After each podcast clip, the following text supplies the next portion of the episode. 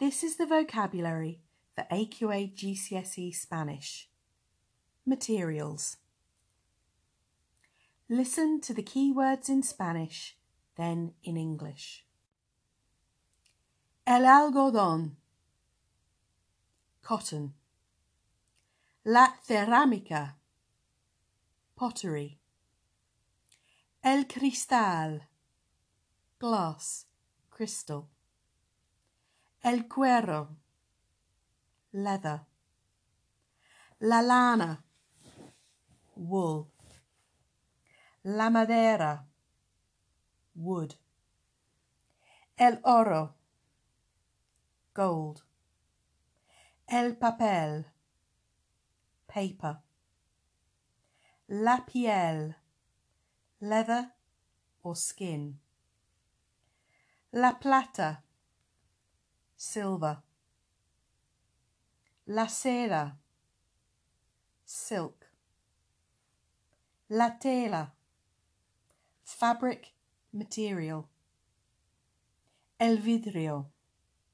Glass.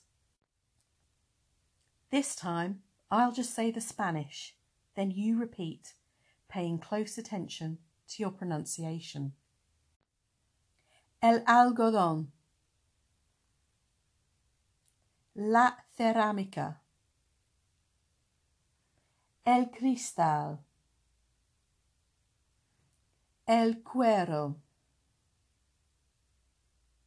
La lana. La madera. El oro. El papel. La piel.